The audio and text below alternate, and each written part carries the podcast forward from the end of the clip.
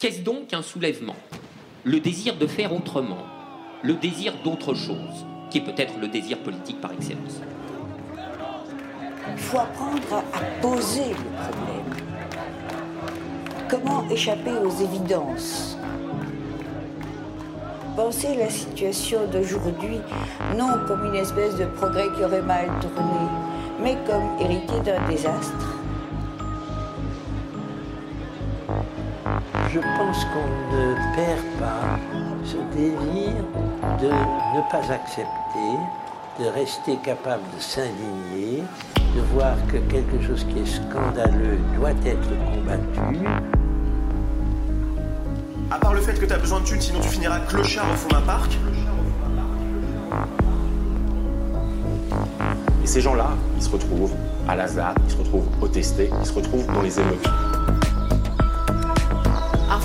After all, the mechanistic construction of capitalist patriarchy is what divided us and what desacralized the world. Bienvenue sur Avis de Tempête. Épisode 11 Contester la modernisation de l'agriculture. Les luttes paysannes d'après-guerre. Alors aujourd'hui, on va parler des luttes paysannes dans la France d'après-guerre, dans le contexte euh, des modernisations agricoles et d'importants mouvements euh, paysans qui ont lieu entre 1953 et 1965, assez composites, et dont une partie porte un discours assez critique sur euh, les conséquences de cette modernisation sur les paysans les plus précaires et sur les écosystèmes et les milieux vivants. L'agriculture française qu'on connaît aujourd'hui, c'est dans sa très grande majorité une agriculture industrielle intégrée au marché capitaliste qui produit avant tout des marchandises avant de produire des denrées alimentaires.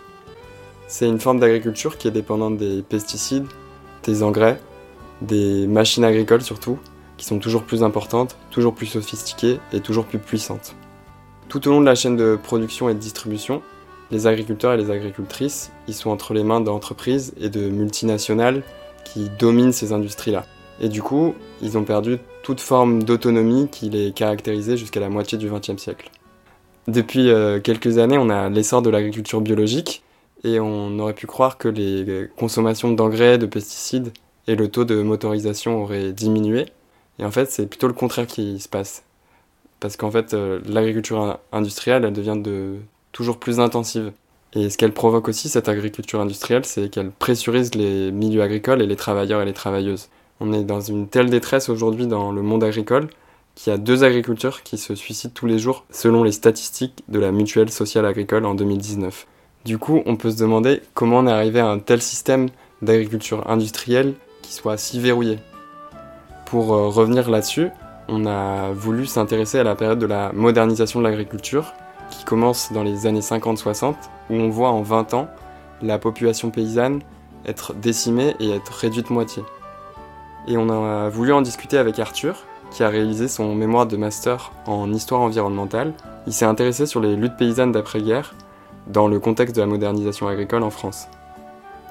La modernisation de l'agriculture, ça correspond à une brusque et violente transformation de la paysannerie, des écosystèmes et des agencements sociaux et techniques qui les lient entre eux. On s'est rapidement rendu compte qu'en fait, euh, ces histoires et ces luttes-là, on les connaissait pas. Et pourtant, on s'est dit que dans une perspective écologiste, il y avait un intérêt à les redécouvrir. Surtout que c'est des mouvements qui ont précédé les grands mouvements d'écologie politique des années 70. Et maintenant, on va en discuter avec Arthur qui a travaillé sur ces questions-là. En fait, pourquoi tu t'es intéressé à ce sujet et dans quel contexte tu as été amené à travailler là-dessus? Bah, Je viens d'une famille euh, paysanne euh, dans le sud du Massif central. J'ai plusieurs fois été confronté à euh, des récits de mes grands-parents qui parlaient un peu de cette période-là et d'à quel point euh, il y avait eu une pression, par exemple, des commerciaux, des techniciens pour mettre en place des modes de production productivistes, à vrai dire, et quelles ont pu être les conséquences sociales de ça. Aussi, bah, un certain sentiment que ce groupe de personnes, les agriculteurs, les paysans, sont, ont peu, assez peu de place dans la parole politique à gauche. Ils sont souvent perçus comme des groupes assez réactionnaires de base, alors que il y a des luttes qui sont tout à fait intéressantes et qui mériteraient d'être beaucoup plus prises en compte. Ok, du coup je pense que c'est un peu ce qu'on va faire aujourd'hui. On va s'intéresser à ces luttes-là. Mais avant, est-ce que tu peux un peu reposer le contexte de l'agriculture française euh, à cette époque-là, à la sortie de la guerre Et schématiquement, les exploitations agricoles, ressemblent à quoi à ce moment-là? L'agriculture euh, au sortir de la Seconde Guerre mondiale en France a à peu près rien à voir avec ce qu'on peut connaître aujourd'hui. Déjà, euh, les exploitations sont beaucoup beaucoup plus nombreuses. Il y a une beaucoup plus grande partie de la population qui est en actif agricole en fait, plus du quart. Et à vrai dire, la situation est très précaire à cause de la guerre, où beaucoup de ressources ont été euh, euh, sont accaparées par les Allemands, autant euh, en termes de moyens de production que des productions agricoles. Et euh, même la force, euh, enfin les travailleurs et travailleuses, une partie sont, sont en Allemagne sous le régime du STO. Et il y a aussi tout, toute la partie régime de Vichy, qui fait de l'agriculture euh, une sorte de bastion idéologique, euh, un symbole de la France éternelle euh, par opposition à la classe ouvrière représentée par le Front populaire. Tout ce qui est le rationnement, avec un préjudice, disons, politique envers les agriculteurs qui sont considérés par une bonne partie de la population comme des gens qui ont beaucoup profité pendant la guerre en n'ayant pas eu à subir le rationnement et en ayant fait pas mal d'argent du coup, en gardant des stocks à côté, en les revendant sur les marchés noirs. Du coup, au sortir de la guerre, euh, matériellement, l'agriculture est très affaiblie et va devoir être, euh, enfin, va faire l'objet d'une politique euh, de, disons, mise en productivité où on va vouloir transformer structurellement son fonctionnement pour qu'elle devienne beaucoup plus productiviste et qu'elle s'intègre sur les marchés européens qui sont en train de se construire. Et idéologiquement, il y a euh, l'idée de la fin d'une période où euh, la classe paysanne pouvait être relativement protégée par le pouvoir politique, car elle constituait une forme de, de socle de stabilité pour la Troisième République, qui, par rapport à d'autres pays européens, a préféré euh, mettre en place des politiques un peu plus protectionnistes et euh, ainsi a retardé un peu les processus d'industrialisation et de modernisation qui étaient plus précoces dans des pays comme les Pays-Bas, l'Angleterre ou même l'Allemagne dans une moindre mesure.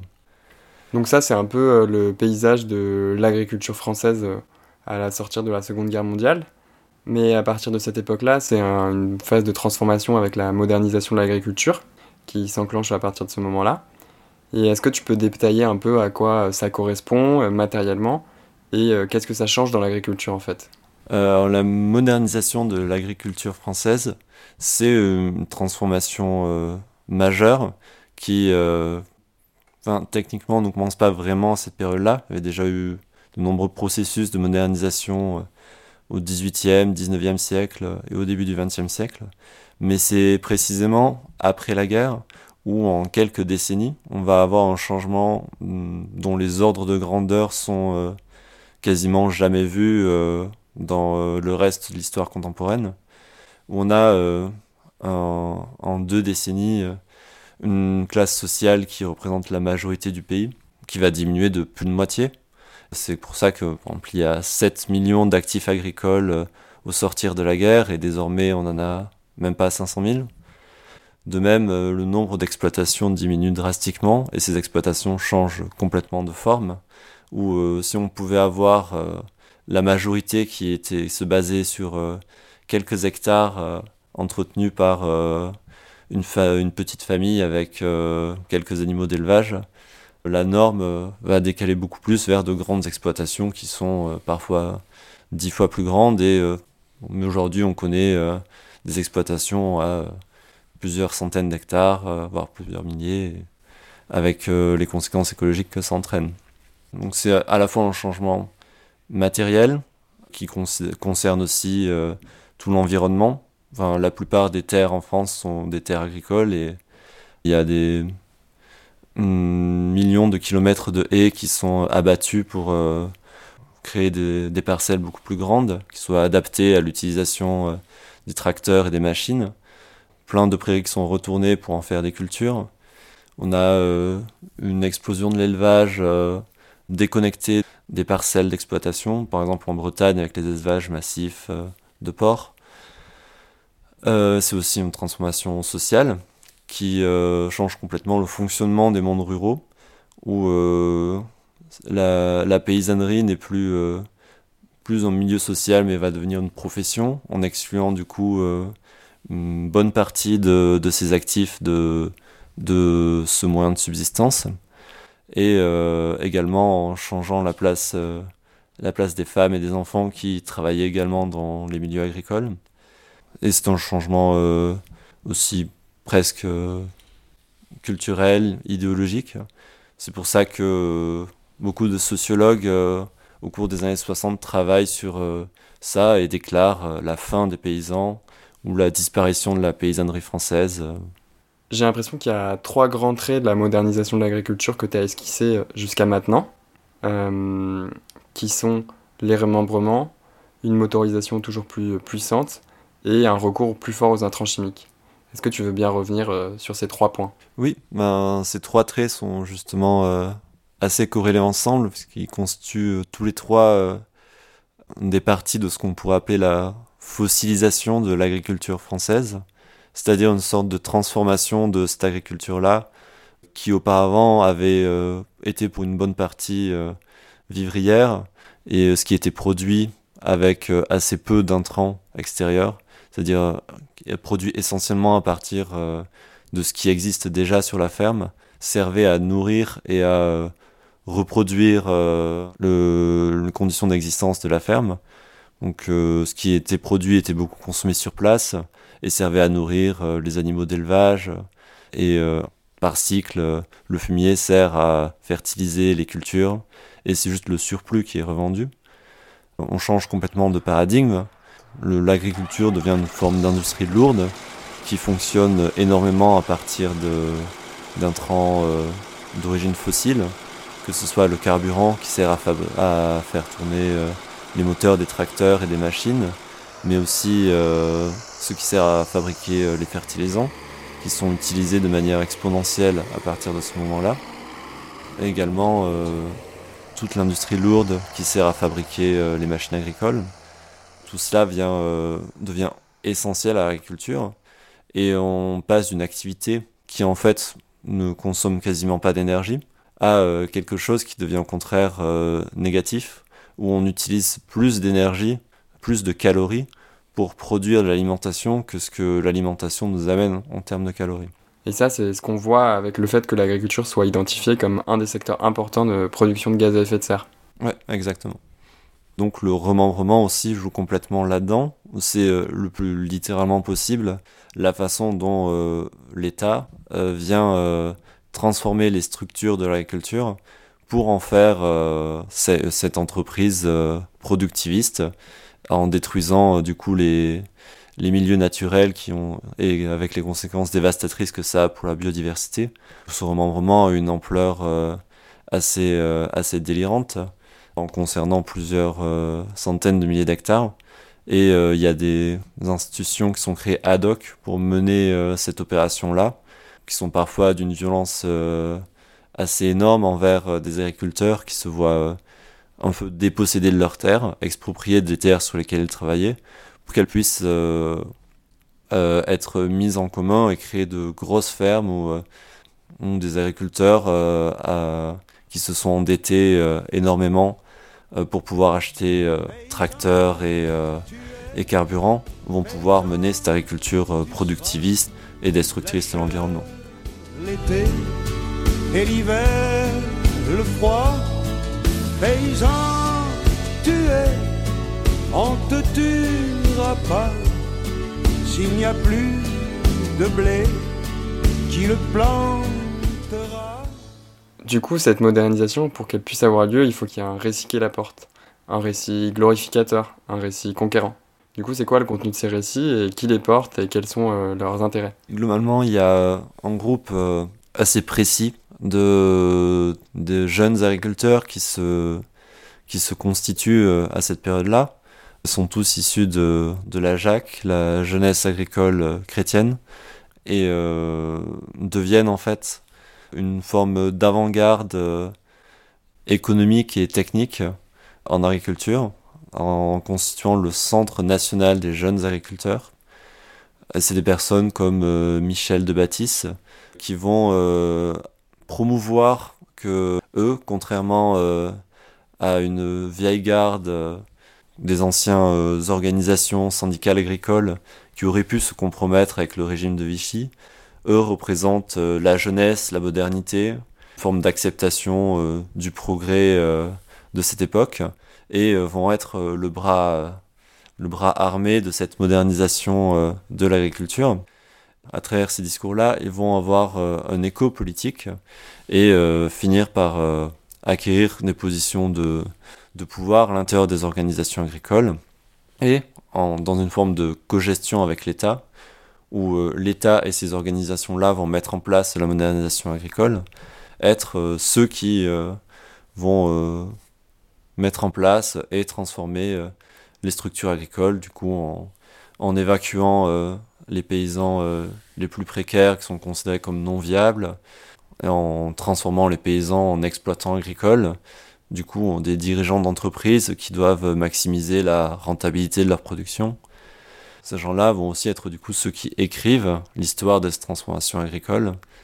C'est ainsi que le, la Révolution silencieuse, c'est le titre euh, de l'ouvrage de De Baptiste. C'est un récit euh, assez triomphaliste en fait, d'une jeunesse paysanne qui se prend en main et qui renverse euh, les traditions et, et l'obscurantisme de la génération précédente qui était arriérée et empêtrée dans une forme de, de soumission à la nature alors que eux, par la rationalité scientifique, la maîtrise technique, et euh, la rationalisation économique en fait deviennent euh, des acteurs euh, du monde moderne qui sont producteurs de produits agricoles et non pas paysans rattachés à un territoire, à des terres particulières. J'ai l'impression que tu as parlé pour l'instant des modernisateurs, surtout du côté des exploitants agricoles, mais comme tu l'as dit, ils sont dans une forme de cogestion avec l'État. Et du coup, dans l'État, qui porte ces politiques et comment cette modernisation agricole, elle est amenée politiquement? Ben Dans l'État, on a aussi euh, toute, une catégorie euh, d'experts, d'ingénieurs, de scientifiques, qu'ils soient euh, économistes, agronomes ou, ou, sociologues, qui expliquent et qui portent un projet de modernisation agricole. On peut penser à René Dumont, par exemple, qui, avant de devenir un des euh, écologiste euh, connu en France, euh, un agronome qui mm, essaie de faire valoir l'intérêt d'une modernisation de l'agriculture en France, enfin, et pas seulement l'intérêt, mais la nécessité absolue de transformer la structure agricole par le remembrement, par la mécanisation et la motorisation, par l'usage d'intrants, pour la mettre au niveau de, euh, des autres pays et de ce, que, ce qui est censé être euh, l'agriculture d'une nation occidentale développée et moderne. Et on a euh, toute une catégorie dans l'État qui va se mettre en place pendant cette période pour porter cette, cette modernisation agricole. Et ça se traduit de, par des réformes dans les conseils agricoles, par la mise en place de certains centres de recherche, comme l'INRA en 46, l'Institut national de recherche agronomique, ou euh, le CNEMA, le Centre national d'essai et d'expérimentation du machinisme agricole, qui eux du coup vont euh, euh, être à la fois des scientifiques qui font des études sur des modèles de développement, des modèles de modernisation, mais aussi des agents de l'État qui portent une vision de ce que doit être l'agriculture. Bon, ça c'est un peu le récit dominant qui fait de la modernisation de l'agriculture un triomphe, mais il y a aussi eu des résistances, des oppositions, et donc du coup des contre-récits. Est-ce que tu peux nous les présenter? Il y a euh, plusieurs organisations agricoles qui sont euh, assez critiques de ces, euh, de ces transformations-là, ou en tout cas de la façon dont elles sont menées, et des conséquences que ça a sur, sur la paysannerie. Ces organisations sont plutôt centrées sur les catégories paysannes les plus pauvres et les plus les moins modernisés en fait, qui ont déjà des, des exploitations plus petites que la moyenne, qui sont plutôt, qui font plutôt de l'élevage et qui sont surtout situées dans les zones les plus pauvres du pays. Ce sont le Massif central, le Sud-Ouest, certaines zones du Midi. C'est là où la contestation sociale aussi est la plus forte. Et parmi ces organisations, on peut trouver le comité de Guéret, qui est une euh, sorte d'aile gauche de la FNSEA qui, sur toute la période, euh, fait à peu près sécession avec l'organe euh, général. Mais on trouve aussi le MODEF, qui est le syndicat agricole plutôt affilié au Parti communiste, ou aussi les poujadistes paysans, qui sont un mouvement assez diffus, mais qui prennent naissance dans le mouvement poujadiste qui est contemporain et qui concerne les artisans et les commerçants de ces mêmes régions et qui sont socialement assez proches de ces euh, petits agriculteurs et qui vont porter euh, une critique euh, de la modernité telle qu'elle telle qu'elle se s'incarne dans l'agriculture assez féroce pendant les quelques années de leur existence. Et en termes de discours, qu'est-ce qu'ils et elles revendiquent, critiquent et écornent de la vision de la modernisation de l'agriculture? Globalement, ces contre-récits se concentrent sur la, beaucoup sur la, remise en question de l'existence même de cette petite paysannerie qui euh, n'a plus sa place dans la version euh, moderne de l'agriculture, car elle, n'a pas une capacité à être suffisamment rentable pour euh, les objectifs que l'État veut faire rencontrer à l'agriculture française.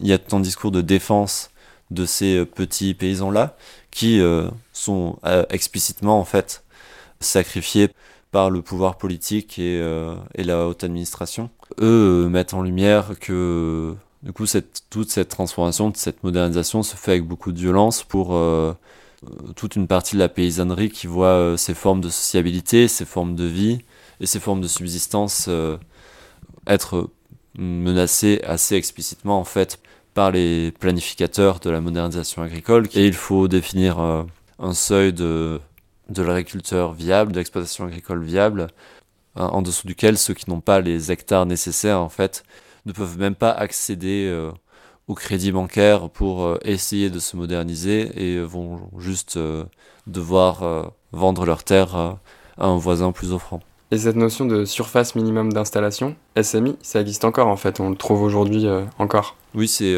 encore quelque chose qui est, qui est utilisé et qui c'est un outil technique et et comptables qui poussent euh, à euh, rendre les exploitations agricoles toujours plus productives en fait et qu'elles soient euh, en étant plus productives en fait qu'elles sont aussi plus intégrées dans un marché capitaliste en étant à la fois source de débouchés pour pour l'industrie et pour les pétroliers et un secteur économique exportateur qui du coup fournit euh, des aliments sur le marché européen et maintenant mondial et devient une source de revenus pour, euh, pour l'État entier. Mais c'est aussi un discours qui critique certains processus techniques et les conséquences qu'ils ont sur la pratique agricole, mais aussi sur, euh, sur le, les écosystèmes et le milieu du vivant. Par exemple, on a un discours critique sur la place que la mécanisation peut avoir et le remplacement des chevaux de trait qui euh, fait peser une charge assez énorme sur les exploitations agricoles, en menant les gens à la faillite en fait, à travers euh, des processus d'incitation euh, à investir dans la mécanisation, mais qui également en fait contraint le, la pratique agricole en devant pour rembourser le tracteur qu'on a acheté produire beaucoup plus et donc travailler beaucoup plus, alors même que ce tracteur-là était vendu comme une promesse de de libération en fait du travail contraint euh, à la terre. Et l'hiver et le froid, paysan, tu es, tu le resteras. On sait ce que l'on est, on ne sait pas ce qu'on sera. Tu m'avais parlé de trois grands groupes de contre-récits. Est-ce que tu peux les distinguer euh? Effectivement, on peut différencier plusieurs, euh, plusieurs types de contre-récits selon, euh, selon les, les, groupes qui les produisent. Par exemple, on a euh, plutôt côté euh, communiste avec le MODEF un discours qui va être extrêmement critique sur le, les politiques de, de remembrement et d'attribution de la terre. Ça va être euh, des personnes qui vont constater que la terre est un outil de travail et euh, qu'elle doit appartenir en fait euh, du coup aux paysans, même les plus petits qui soient, pour qu'ils puissent travailler et qui vont être du coup très offensifs sur sur cet aspect-là et qui vont mener par exemple des, des actions en opposition au, à la SAFER qui va chercher à récupérer des terres agricoles pour les attribuer à des paysans qui en ont déjà pour constituer de plus grosses fermes. De l'autre côté, on peut avoir les discours agrariens qui, euh, eux, à l'inverse, euh, sont plus posés sur l'idée d'une unité paysanne euh, et où le paysan est important en tant qu'une forme de figure mythologique qui est en lien avec la nature et du coup avec une certaine forme de vérité.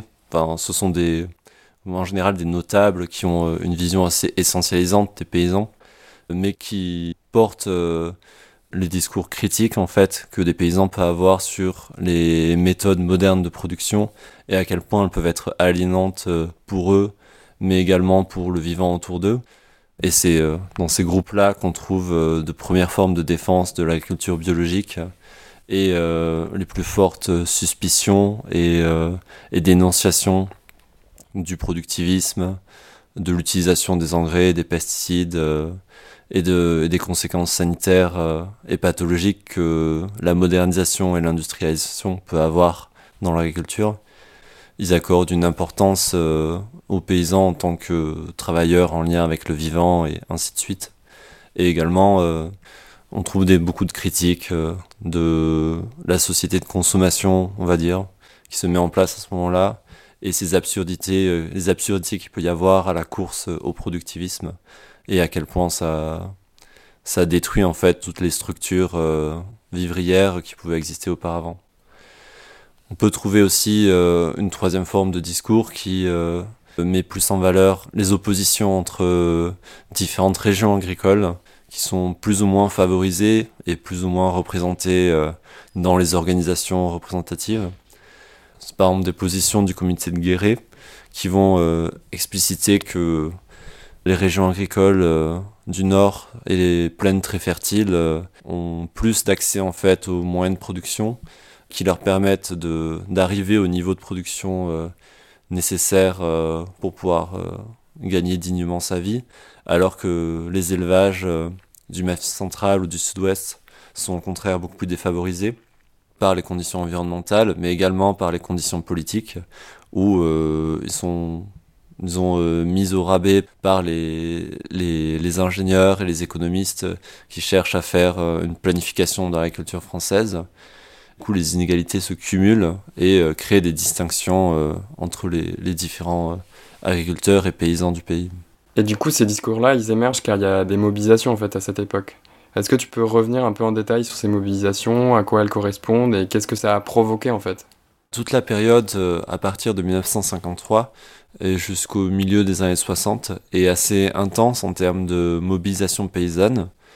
Euh, il y a plusieurs facteurs euh, socio-économiques et politiques euh, qui, qui mènent à ça.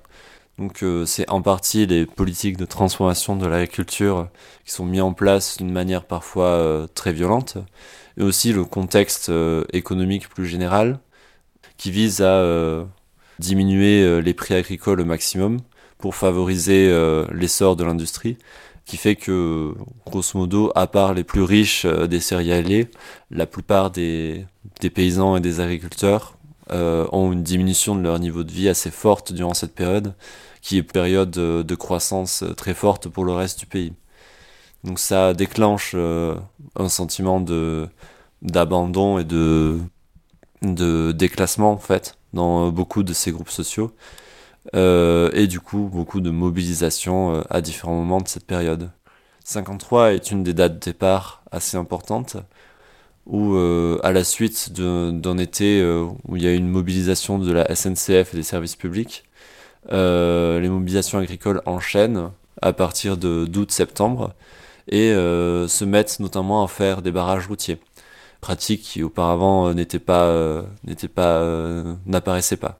Et euh, ça change aussi un, changement de, disons, de rapport des organisations paysannes aux politiques de manière générale, avec l'idée de d'entrer médiatiquement et de devenir un acteur qui existe dans le débat politique national, on va dire.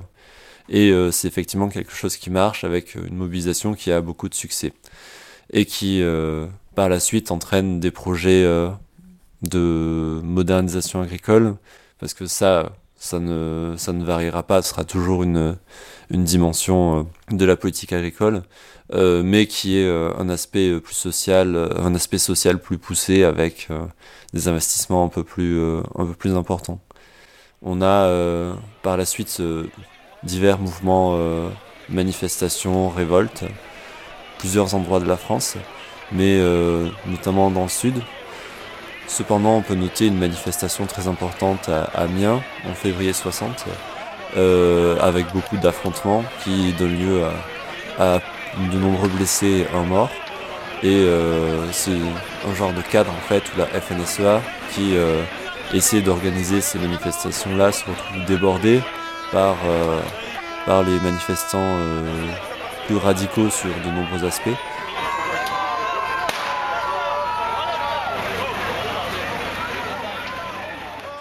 Il faut rappeler que ce sont des mobilisations assez composites en fait, qui témoignent de ce qu'on appelle le malaise paysan, très important à cette époque-là, euh, mais dont les débouchés euh, politiques ne sont pas explicites et sont du coup interprétés par le politique et les organisations syndicales qui cherchent à tirer, tirer la couverture dans leur sens en fait.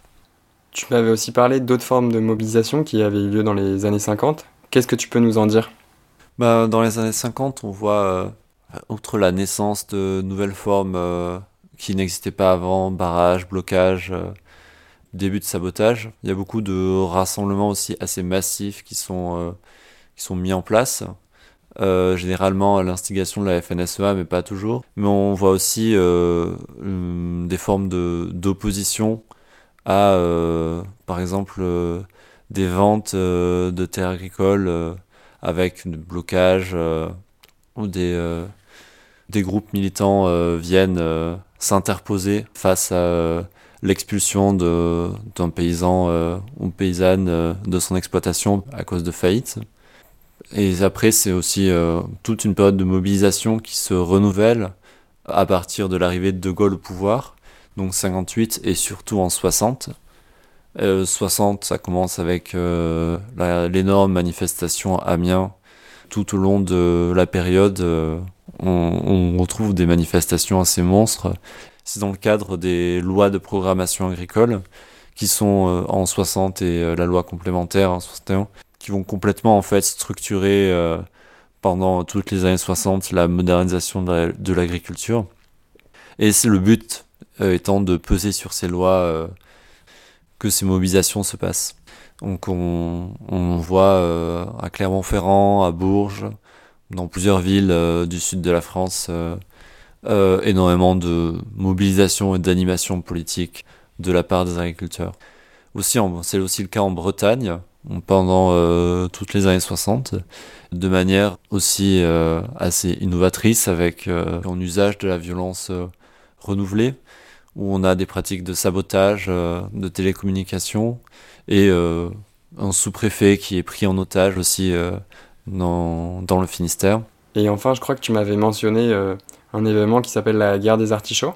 Oui, c'est aussi un moment qui se passe à ce moment-là, où c'est typiquement un exemple de lutte sur une production particulière dont les prix sont, sont trop bas et sont euh, c'est aussi le produit d'une politique de l'État d'avoir des prix agricoles bas pour, euh, pour favoriser le niveau de consommation du reste de la société. Du coup, en, diminuant, en compressant les revenus de l'agriculture.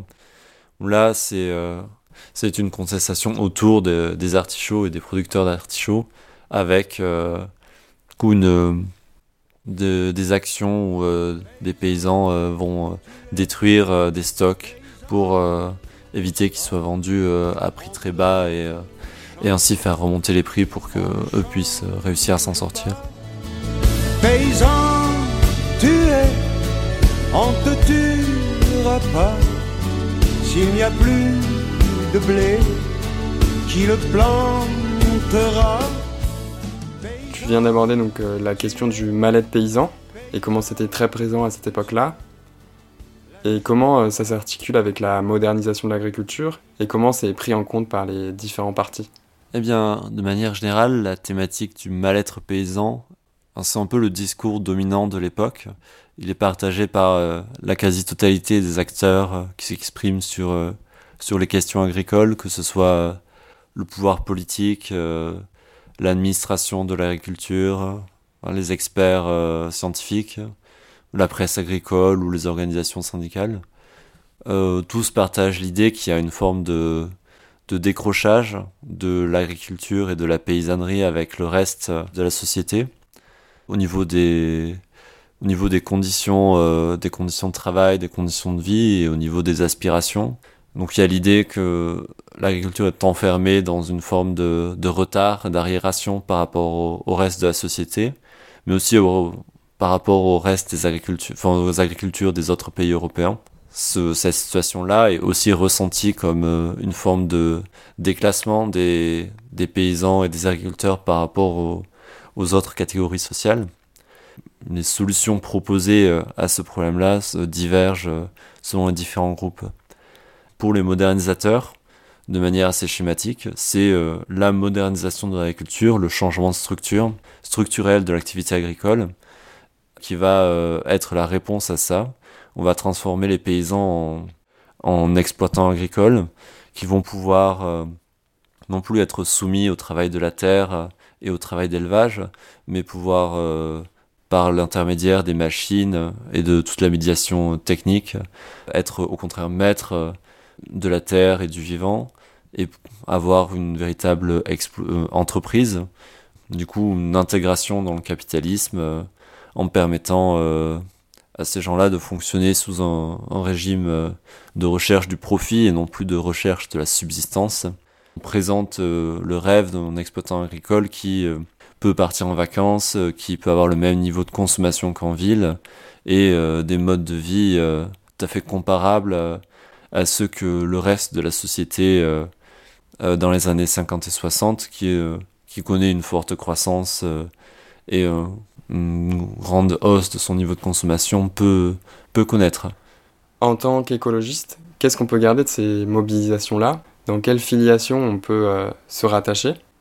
Euh, sachant que, comme tu le disais, c'est des mobilisations qui sont assez composites, euh, avec des forces qui peuvent être des forces réactionnaires, comme euh, les mouvements poujadistes. Du coup, qu'est-ce qu'on peut garder comme héritage de ces luttes-là?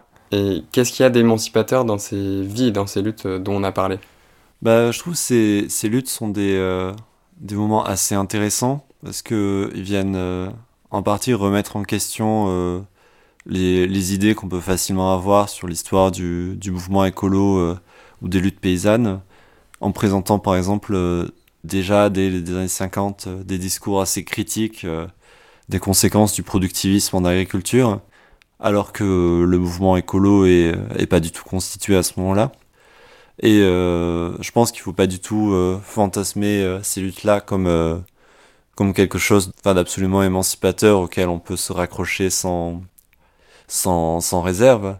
Mais euh, on peut faire déjà la distinction entre euh, les personnes qui sont à l'origine de ces luttes et ceux qui les organisent et qui en parlent, qui eux ont des opinions réactionnaires, en tout cas une partie, la partie notamment qui produit ces discours euh, la critique du productivisme et ainsi de suite, ont euh, un ancrage réactionnaire assez marqué. Euh, mais les, les observations et, et la critique de ces effets-là, par contre, euh, dépasse euh, ce simple ancrage réactionnaire pour le coup. Et globalement, je pense que ce sont des mouvements peut, avec lesquels on peut entrer en empathie face euh, à toutes les souffrances et, la violence qu'ils mettent en lumière dans le processus de modernisation qui a été mis à l'œuvre dans l'agriculture française d'après-guerre, avec des changements d'un ordre de grandeur dont on n'a même pas idée qui sont tant en fait de de, de violences euh, vécues euh, au niveau individuel ou familial par ces personnes-là. Ces, ces, ces luttes-là mettent aussi euh, en question les notions d'autonomie paysanne et le rapport de l'agriculture et du capitalisme et de l'État. avec quand même une dénonciation et une critique assez forte de ce que l'intégration poussée de l'agriculture dans le capitalisme à travers un système productif a comme conséquence pour les travailleurs agricoles, les actifs et les, travailleurs et les travailleuses agricoles, on a euh, explicitement, en fait, par les modernisateurs, la volonté, à travers ces processus-là, de transformer euh, les paysans en bons petits euh, travailleurs capitalistes qui vont intégrer les notions de coût et de profit pour transformer l'agriculture en lui imposant des normes issues du capitalisme le plus poussé, en fait. Ces mouvements-là, en critiquant ces transformations et en se faisant des, porte-voix des souffrances qu'elle provoque, je pense euh, permettre de voir qu'est-ce qu'on peut aussi retrouver à travers ça dans notre propre mode de vie et euh, remettre en question en fait comment l'agriculture telle qu'elle existe actuellement en est arrivée là et par quels moyens. Et ça devient un, élément de réflexion pour euh, quel type d'agriculture on, on, souhaite et, euh, et comment organiser le travail agricole pour qu'il soit souhaitable autant pour l'environnement, les écosystèmes, que pour euh, celui, qui, celui, qui, celui ou celle qui travaille. Ce qu'on peut retenir aussi de ces luttes-là, c'est qu'elles étaient puissantes car elles avaient une forme d'autonomie matérielle qui permettait de les organiser et de les faire durer. Ce qu'on pense, c'est que pour avoir une forme d'autonomie politique, il faut avoir une forme d'autonomie matérielle et que la voie paysanne, c'est une bonne voie pour y arriver. Ces luttes, elles nous montrent aussi que l'agriculture industrielle, c'est pas une fatalité et qu'il y a d'autres manières de l'organiser. En tant qu'écologiste, il faut qu'on se ressaisisse des questions d'alimentation et des questions paysannes et qu'on les pense de manière conjointe. On a un intérêt à faire converger mouvement paysan et mouvement écologiste. Comme le disent les membres de l'atelier paysan dans leur livre Reprendre la terre aux machines, il faut travailler à l'émergence d'un large mouvement populaire pour l'autonomie paysanne et alimentaire. C'est-à-dire mener une lutte politique collective pour permettre à tous un accès à une alimentation saine et locale, tout en permettant aux paysans et aux paysannes de vivre une vie digne et en resocialisant l'agriculture. Début de l'année 2021 est apparu un mouvement qui s'appelle les Soulèvements de la Terre, qui est une coordination de militants écologistes du mouvement climat, de lutte locale, de jardins ouvriers, de zadistes, mais aussi de collectifs paysans comme le syndicat de la Confédération paysanne les soulèvements de la terre, en établissant un rapport de force avec les bétonneurs et l'agro-industrie, s'inscrivent dans la voie proposée par l'atelier paysan. Ça passe par la lutte et le sabotage de méga-bassines dans le marais Poitevin, des installations paysannes sur des terres menacées, des actions de dégradation d'usines de Bayer Monsanto par exemple. Allez leur donner de la force en rejoignant ces mobilisations. Et on remercie Arthur d'avoir bien voulu participer à ce podcast.